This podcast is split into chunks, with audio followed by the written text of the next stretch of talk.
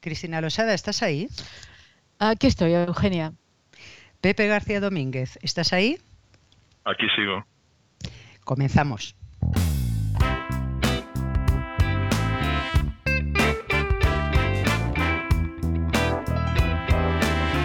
El Búho, con Eugenia Gallo, Cristina Losada y Pepe García Domínguez.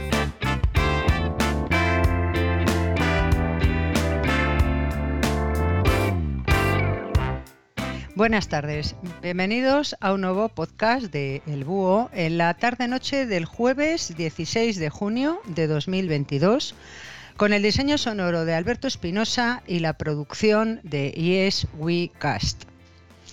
El pasado domingo, 12 de junio, se celebró la primera vuelta de las elecciones legislativas en Francia, en las que se produjo un empate técnico entre la coalición Ensemble, Juntos, de Emmanuel Macron y sus aliados, y la nueva Unión Popular Ecológica y Social, NUPES, liderada por Jean-Luc Mélenchon. Una coalición que reúne al Partido Francia Insumisa, los ecologistas, los socialistas y los comunistas. Hay que recordar que en las elecciones presidenciales del pasado mes de abril, el partido de Mélenchon concurrió en solitario y se quedó en puertas de poder pasar a la segunda vuelta al ser superado por el partido de Marine Le Pen. Desde entonces, Mélenchon ha intentado, parece que con éxito, reunir a todos los partidos de izquierda en una única candidatura para hacer frente a Macron. De ahí que aspire a lograr en la segunda vuelta una mayoría parlamentaria suficiente que podría dar lugar a una cohabitación si logra ser nombrado primer ministro por el presidente Macron.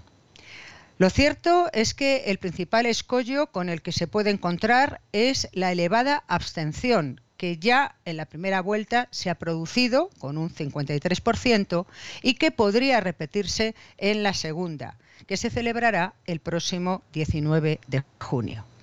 Sea como fuere, parece que tras años de crisis y divisiones, la izquierda francesa ha revivido. Cristina, Pepe, eh, ¿puede ser interpretado esto así? ¿Creéis que la izquierda va a conseguir eh, resurgir cual ave, de sus cenizas y conseguir alcanzar al menos eh, el poder en, la Asamblea Legislativa? Pepe. O Cristina, perdón, Cristina, que ya te he oído por ahí. Cristina. Mm, no, no, sí, yo, como, como, como quieras, Eugenia. no, me yo solamente objetaría un poco al decir la izquierda, porque realmente es verdad que esta coalición, cuya eh, la nueva Unión Popular, Ecológica y Social incluye pues a la Francia Insumisa de Mélenchon, eh, los Verdes, el Partido Socialista y el Partido Comunista francés, pero eh, bueno, mm, yo no sabría decir si eso, si esto es una es una alianza perdurable. Es decir, yo creo que no y que eh, eh, esto es bueno, eh, esto es para concurrir a las legislativas. El Partido Socialista puso bastantes objeciones a, algunos asuntos y, sus votantes tampoco, una parte notable de sus votantes tampoco estaban muy convencidos de, aliarse con, estos otros, de modo que yo, yo francamente no lo, no, no lo veo. Es decir, yo no, yo no creo que eh, eh, vamos que, se pueda consolidar una eh, coalición electoral como esa duraderamente. y yo creo que la, bueno el, el, buen resultado, que obviamente es un grandísimo resultado el que ha obtenido esta coalición encabezada por Mención en las elecciones, pues, pues tiene, un tiene bastante que ver con, con, la, con lo que ha ocurrido en Francia en los últimos eh, seis años, ¿no? que es el, sobre todo el hundimiento del Partido Socialista.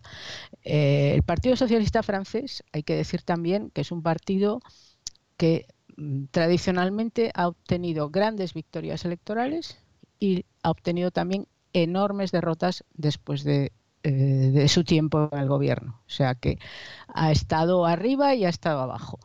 La duda es, esta vez que está abajo, eh, ¿va a volver a levantarse o no va a volver a levantarse? Eso, pues ya lo veremos y todo indica que no, pero, ya digo que es bastante tradicional que sea así. Y del mismo modo que en Francia eh, también es eh, tradicional de las últimas décadas, algo que en España no ocurre o no ha ocurrido hasta recientemente, y es que en Francia siempre han existido dos partidos importantes en la izquierda y siempre han existido dos partidos relevantes en la derecha. Por un lado existía esto, el Partido Socialista y el Partido Comunista coexistían en la izquierda y en la derecha estaban los republicanos y fuerzas democristianas como la de Giscard d'Estaing en su momento. ¿no? Eh, eh, lo, que, lo que ha pasado es que esto se vino, o sea, se, se, acabó eh, eh, más o menos después del mandato de Hollande, se acaba esta configuración. Eh, yo creo que esto tiene mucho que ver con los efectos de, la gran crisis económica y, bueno, han aparecido elementos que sobre todo se distinguen porque no quieren aparecer como partidos tradicionales. Por un lado, a la derecha o centro derecha Macron, que se monta un movimiento que luego sí se estructura como partido, pero en principio eh, digamos que está fuera de esa configuración tradicional de partido político. Y lo mismo hace Mélenchon, eh, que monta, eh, bueno, que Mélenchon recordemos que se, se, escinde del Partido Socialista francés, monta un partido que se llama La Izquierda, después decide quitarle el nombre de izquierda, precisamente también para huir un poco de esas eh, identificaciones tradicionales, de esas divisorias tradicionales y monta la Francia insumisa. Entonces estamos eh, con, dos mm, movimientos, por así ya decirlo, ¿no? Eh, que ocupan el lugar que antes ocupaban partidos tradicionales, partidos más verdaderamente partidos, y luego está por el medio, claro, Le Pen con su partido. Pero eh, quiero decir que, a ver, que yo creo que esta configuración que hay ahora, yo no la veo, eh, yo no la veo duradera. Y yo creo que al final esto mm, va a cristalizar de nuevo en partidos más tradicionales y en bueno y, y, no en movimientos que consiguen hacer pues eh, agrupaciones electorales eh, ad hoc para determinadas convocatorias como como la que como los que hemos visto en los últimos eh, en los últimos años. Perfecto. Pepe. Bueno, yo creo que Mélenchon, que es un, es un personaje interesante y con una larga trayectoria política. Por cierto, hace un rato acabo de descubrir, leyendo cosas sobre él, Sabéis que es una persona muy irascible. Eh, que ha tenido alguna. No, y hay escenas en, las que se percibe aquella vez que, hay un registro policial en la sede del partido y sale, sale gritando: La República soy yo. Eh, que es una imagen muy impactante. Eh, en fin, se, ve que hay una dimensión virulenta en su, en su carácter, pero yo acabo de descubrir algo que me ha sorprendido, y es que Mélenchon es sordo de nacimiento. Sí, yo también me ha sorprendido leerlo grita tanto a veces le han preguntado por qué grita tanto y dice no es que así me oigo eh, porque no se oye. A sí mismo. Entonces es un, es un aspecto anecdótico curioso y, también revelador de su carácter. Bueno decía Mélenchon ha conseguido partiendo de la nada eh, convertir a su movimiento no no exactamente a la Francia de izquierda a la Francia insumisa sino a este a esta coalición eh, esta suerte de, de, Frente Popular del siglo XXI eh, que prácticamente acaba de ganar las legislativas, la primera vuelta por lo menos, ha conseguido convertir eso en el segundo partido obrero de Francia, lo cual tiene un enorme mérito. no ha conseguido ser el primero, porque el primer partido obrero de Francia es la extrema derecha, es la agrupación nacional. El objetivo último de Mélenchon, más allá de ser presidente, eh, presidente del gobierno, principio. Primer ministro. sí, presidente del gobierno, primer ministro, es, son sinónimos, no presidente de la República. Pero su objetivo político es convertirse, es decir, robar el electorado a, a Le Pen, robar el electorado a la extrema derecha francesa. Porque desde hace muchísimo tiempo la extrema derecha es el partido que, que, representa y que agrupa a la base sociológica que en teoría reivindica para sí Mélenchon. Es la clase obrera francesa. He dicho eso, mm, Cristina se muestra escéptica a propósito de que, de que esa confluencia de comunistas, socialistas, eh, nacionalistas, populistas de izquierda, que es lo que es Mélenchon, eh, y ecologistas, que eso tenga una estabilidad y que vaya a durar como, como, una, como una plataforma política unitaria. Yo creo lo contrario, creo que sí va a durar. Y creo que sí va a durar por varias razones, pero fundamentalmente por, por el, el diseño institucional francés, que es muy perverso. Eh, aquí a veces hablamos con demasiada alegría y no poco desconocimiento del entorno europeo, de, fin, de, de, los, de, las, de las lacras de nuestra democracia, de las imperfecciones de la democracia española. Bueno, la democracia española, es decir, es un, es un modelo ideal a mil años luz por encima de, Francia. Eh, porque el, el, sistema, el sistema electoral francés, este de doble vuelta con balotage, eh, distritos uninominales y mayoritarios, eso es, un, eso es una cosa absolutamente rebuscada eh, que crea el general de Gaulle para que no haya alternancia. O sea, lo, que quería el general de Gaulle en realidad era una monarquía. O sea, cuando, cuando una especie de, despotismo ilustrado monárquico. Cuando Mélenchon dice eh, voy a acabar con la, con la monarquía republicana de, Macron, no es, sí, hombre, suena a butat, pero no está diciendo un disparate. Es decir, eh, el, el sistema mm, francés, incluso en las formas, tiene mucho de monárquico mucho de despótico y muy poco de pluralista. O sea, no es normal, de hecho es aberrante. Es decir, tú puedes pensar lo que quieras de Le Pen eh, y de su partido, de, de, ahora la agrupación, antes se llamaba Frente Nacional. Insisto, pues pensar lo que te dé la gana. Ahora, lo que no es concebible, o no es aceptable, o no es presentable en términos democráticos, es que Marine Le Pen, teniendo pues decir, es el primero o el segundo partido de Francia, según, según en qué elección quedan primeros y según en qué elección quedan segundos. Pierden, general, pierden siempre las elecciones presidenciales, pero las europeas las ganan. En fin, es, es un partido importantísimo en Francia. Bueno, pues el primero o segundo partido político de Francia, en la Asamblea Nacional, me parece que ahora tenían seis diputados. En una asamblea en la que hay más de 500 escaños, Le Pen tenía seis pero ¿cómo puede ser que Le Pen tenga seis? O sea, tiene como, como si fuese, el, eh, en fin, unidad alavesa en el Parlamento español. Es decir, hay, hay semejante distorsión de la voluntad popular en el, en el sistema electoral diseñado por el general de Gaulle, que hombre sí, es una democracia, porque se, se, sí, se elige al presidente de la República y hay un parlamento representativo, pero muy distorsionado, enormemente distorsionado. ¿no? Entonces, en un, en, una, en un modelo político de esas características, si tú tienes un partido comunista, el partido social, lo que queda del partido socialista, que es nada, eh, los ecologistas, si vas solo, o ¿por qué han ido con, con Mélenchon? No es porque les entusiasme su figura, ni su liderazgo. Es porque si tú te presentas solo, eh, eh, no tienes nada que rascar. O sea, es, lo más normal es que te conviertas en extraparlamentario, que te quedes fuera por mucha representación, por muchos votos y por mucha representación popular que tengas.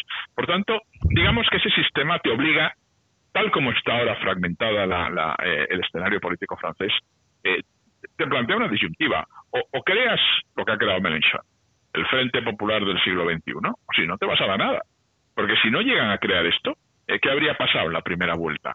Que Mélenchon hubiese, habría tenido un resultado peor que el que ha obtenido finalmente, pero bueno, eh, y todos los demás se quedarían fuera. O sea, comunistas, socialistas y ecologistas se hubiesen quedado fuera. Como, como eh, ese marco institucional no creo que lo vayan a cambiar porque, porque Macron no tiene el más mínimo interés porque le beneficia, eh, tiendo a creer que se va a consolidar esa alianza con un con un con una escisión. Es decir, yo, eh, del mismo modo que creo que, que, esa, que ese frente se va a mantener, estoy convencido también de que el Partido Socialista va a salir y que va a salir además pronto. O sea, eh, el, domingo es la segunda vuelta, pues ponle un mes o dos meses que se constituya la Asamblea y yo creo que inmediatamente una parte del Partido Socialista francés se marchará. Porque lo que queda ahora mismo del Partido Socialista francés, que insisto es muy poco, eh, básicamente conviven ahí dos corrientes que tienen poco que ver entre sí. Por un lado, está eh, un sector eh, que esencialmente viene a ser lo mismo que, Macron, son socialliberales que bueno, tienen algún pequeño matiz diferencial con las políticas del presidente de la República, pero en lo fundamental son lo mismo. Eh, y esa gente, más pronto o más tarde, acabarán en, la fuerza política de Macron, se, se marcharán con él.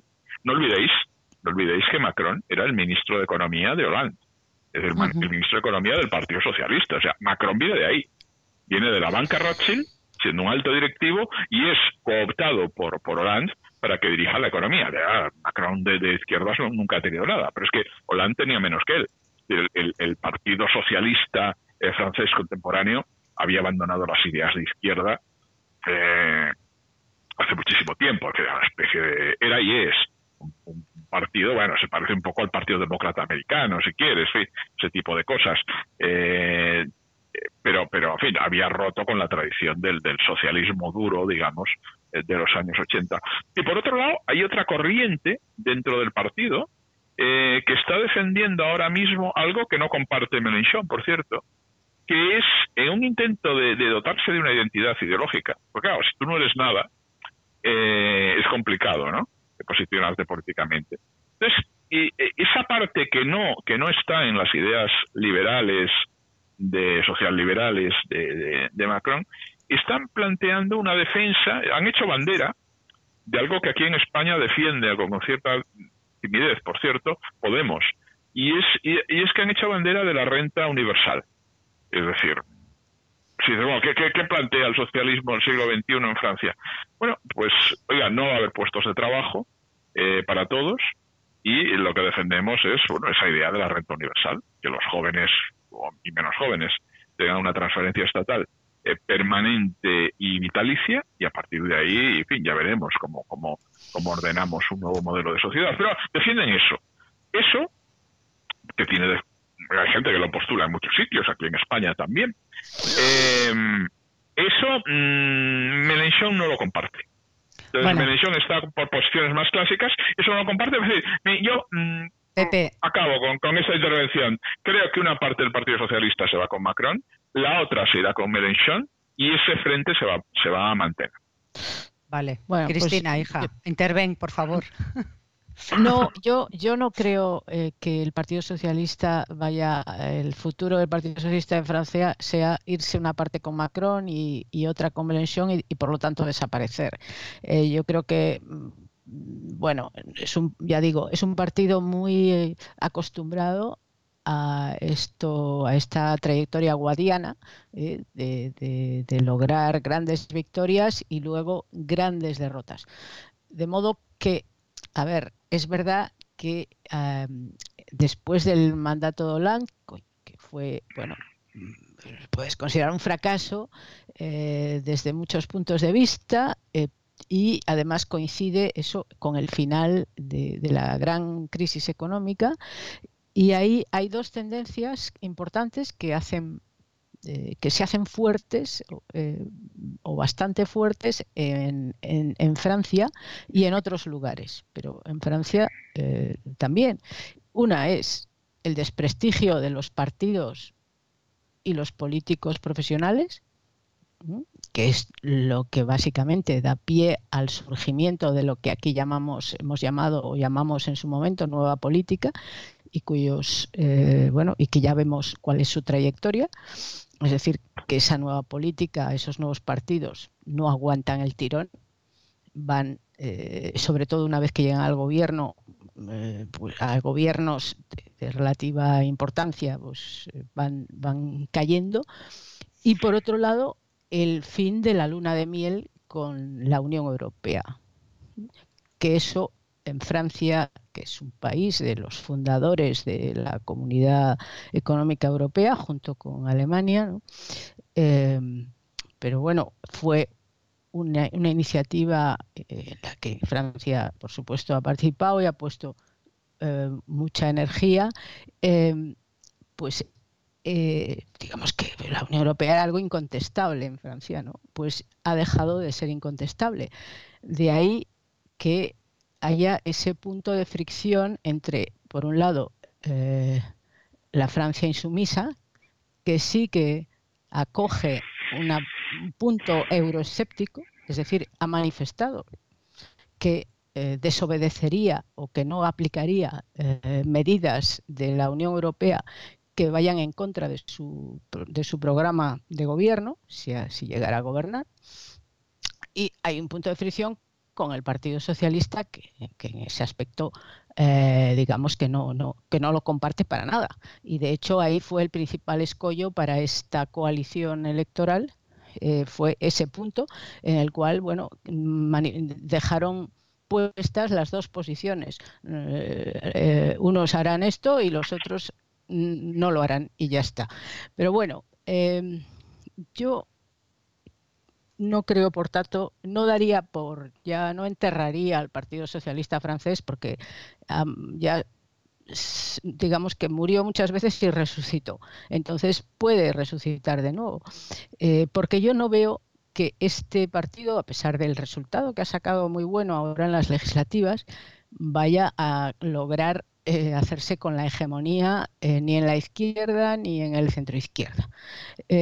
pero quizá lo que más me interesa es una cuestión que Pepe creo que ha tocado un poco de pasada, ¿no? Lo ha calificado de populismo de izquierdas. Mélenchon, eh, bueno, que viene de la izquierda mm, tradicional, por así decir, de la extrema izquierda o de la izquierda a la izquierda del Partido Socialista, eh, pues eh, bueno, ha adoptado una línea más en consonancia con eso que llamamos populismo, con ese populismo que renuncia a una serie de señas de identidad de la vieja izquierda, incluso simbólicas, incluso el nombre de izquierda, ¿no?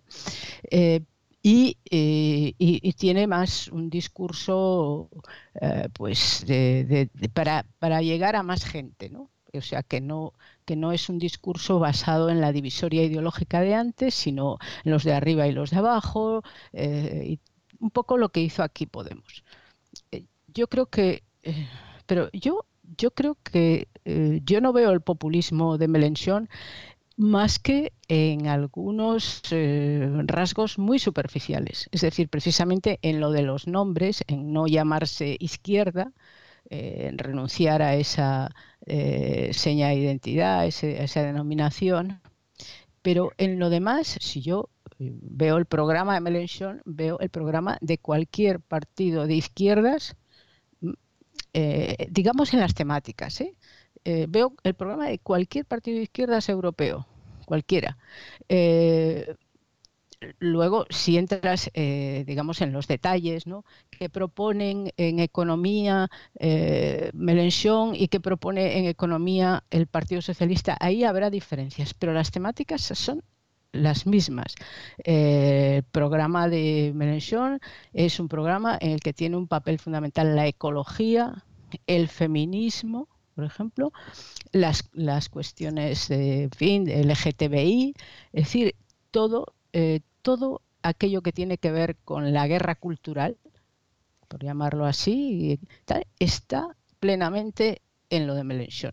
Entonces, bueno, yo realmente eh, no diría que es un partido populista, porque yo creo que si fuera verdaderamente populista eh, y, si quisiera, eh, si realmente quieren el electorado que se, que se ha ido a Le Pen y que es clase obrera, estarían, no tendrían ese tipo de, no, tendrían ese tipo de, cuestiones en el programa. no figurarían con la importancia con la que figuran.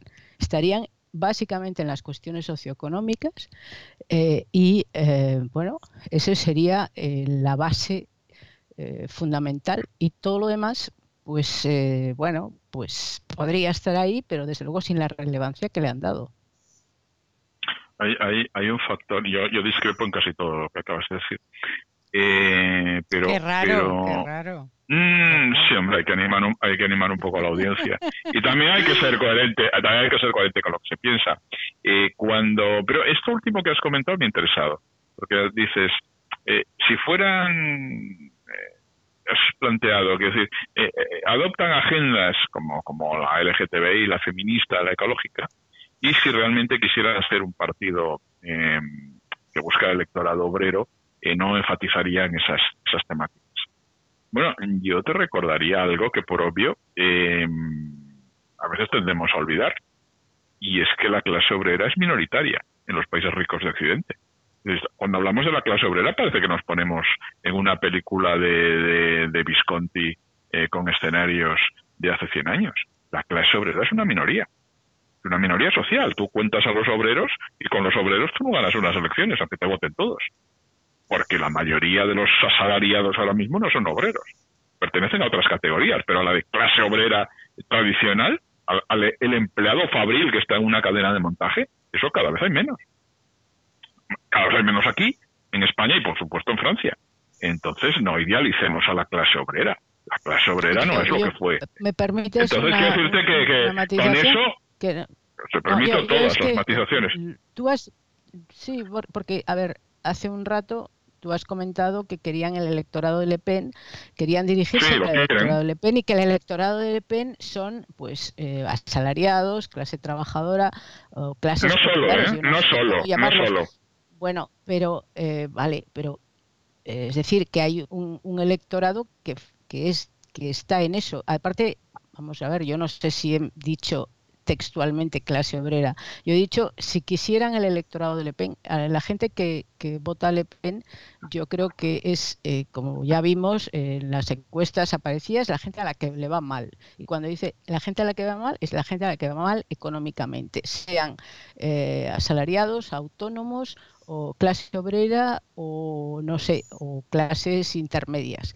Pero en cualquier caso, ese es un sector que está ahí, que es heterogéneo, por supuesto, y al que sobre todo te diriges con cuestiones relacionadas con la, con la economía, eh, con la situación social, con el eh, bueno, con las cuestiones de, con las, cuestiones de las pensiones.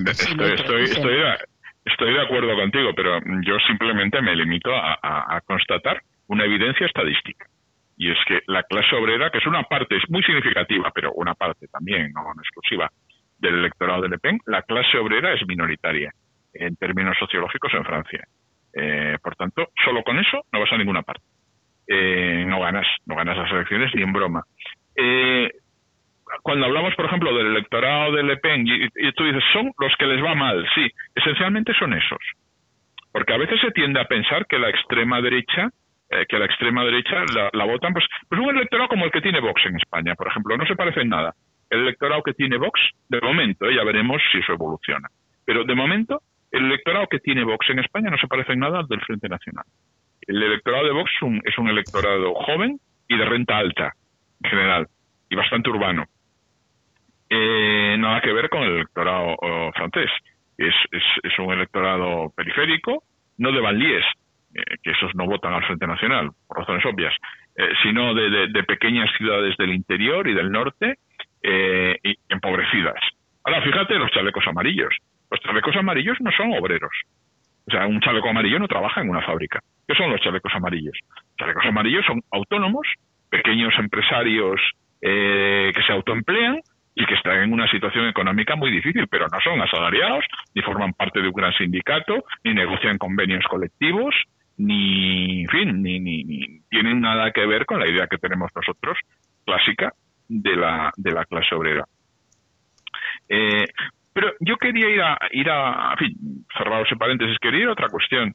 Y es que me da, eh, más allá de lo que tú has comentado también a propósito del descrédito de la política, que es algo bastante universal, no ocurre en todas partes, no solo en Francia.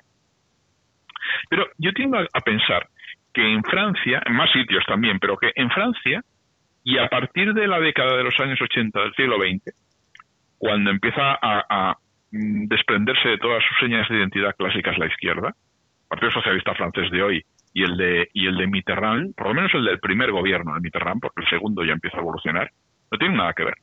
el Partido Socialista de Mitterrand de 1980 es un partido socialista de izquierda, que, tiene un programa de ruptura con el capitalismo. Esto parece que lo dices ahora y, y la gente se agarra a una silla, se asusta, se desmaya, ¿no? ¿no? El Partido Socialista quería romper con el capitalismo ir a una sociedad socialista. Y eso, una sociedad socialista no significa que gobierne el PSOE, no, significa eh, socializar los medios de producción. Eso es una sociedad socialista, o era. ¿Qué, tiene que ver esto que estoy diciendo yo ahora, que suena como si te estuviese hablando de, hace 300 años, con, con los partidos socialistas, el español o el francés, que no defienden nada, ¿no? defienden cuatro bobaditas, eh, subir no sé qué, el RPF y, y, que se casen los gays, ¿no? Eso no tiene nada que ver con, con, el, con el socialismo de la vieja escuela, para entendernos, ¿no? Pero, eh, al margen de eso, yo creo que a partir de los años 80 se inicia un proceso que se ha consumado ahora mismo, ya en, esta en este primer tercio del siglo XXI, en el que las fuerzas políticas, al final, tú puedes tener todas las siglas que quieras, pero al final los partidos solo pueden ser de dos tipos, o liberales o, antiliberales, o iliberales, que dicen en algunos sitios. o, defienden el orden de mercado, que es lo que defiende Macron, y también los republicanos, o eres un partido que fundamentalmente enmienda los fundamentos del orden eh, de la soberanía de los mercados o del orden eso que algunos llaman neoliberal. Eh, y eh, partidos que estén en contra de, las premisas básicas del orden liberal en Francia son la Francia insumisa, no el Partido Socialista, la Francia insumisa y el Frente Nacional, la agrupación nacional. Los términos, los términos del debate político son esos. Tú después puedes hacer lo que quieras, tener un partido, escindirte, montar otro tal, pero cuando vas a, los programas, eh, si quieres tener una identidad propia, por eso yo creo que el Partido Socialista va a desaparecer. Porque cuando le buscas una identidad ideológica al Partido Socialista francés, ¿qué te encuentras? Nada, no hay nada. O sea, te, van a hablar de medidas. Queremos subir el, impuesto de sociedades tres puntos, bajar el IVA no sé qué, eh, y eh, estos debates que hay aquí, ¿no? El IVA de las compresas le vamos a quitar el 5%, eso es casuística de medidas, eso no es un programa ideológico. Ahora, mmm, tiene un programa, un programa ideológico. Tú puedes estar de acuerdo o no, pero cuando tú decías, comparte la temática con todos los partidos de Occidente, no, no, no es cierto, Cristina. Eh, la Francia insumisa tiene un, proyecto ideológico que no coincide para nada con el resto de los partidos socialistas. Te doy dos ejemplos. Dame un partido de izquierdas. No, te lo doy después de la después de la publicidad que decía el otro. Eso es, déjalos ahí y si os parece lo dejamos aquí para que en la segunda parte habléis de esas diferencias entre el proyecto ideológico que presenta Mélenchon y lo que se está dando en otros partidos políticos de otros países. Por tanto, vamos a recordar como siempre que si queremos, si se quiere acceder a esa segunda parte del búho de hoy o a cualquier otra segundas partes de los podcasts del búho o de la biblioteca del búho, es necesario hacerse mecenas del búho y por tanto Cristina nos recuerda como siempre con amabilidad y muchas sencillez, ¿cómo podemos hacernos mecenas del búho? Pues nos hacemos mecenas del búho yendo a la plataforma iBox donde colgamos nuestros podcasts. Allí en la página que corresponde al búho verán un botón que pone apoyar. Pues clican ahí o pueden clicar en cualquier segunda parte de un podcast. Eh, conviene registrarse en la plataforma iBox y hay que disponer de una tarjeta de crédito débito o de una cuenta PayPal y uno se puede hacer mecenas desde 1,49 céntimos al mes hasta los 50 euros al mes. Pero tenemos otra vía también para hacerse mecenas del búho, que es a través de Apple Podcast. Los que tengan iPhone o iPad pueden ir a Apple Podcast y ahí se pueden hacer mecenas del búho desde 1,99 céntimos al mes hasta los 50 euros al mes. De modo que, Eugenia, vamos a invitar eh, no sé si amablemente, pero supongo que sí, a los oyentes a que, a que se hagan, eh, claro, no vamos a presionarlos, amenazarlos tampoco, eh, no, que se hagan mecenas del búho porque gracias a su apoyo podemos seguir haciendo estos podcasts. Pues con todo nuestro cariño ahí queda hecha la invitación.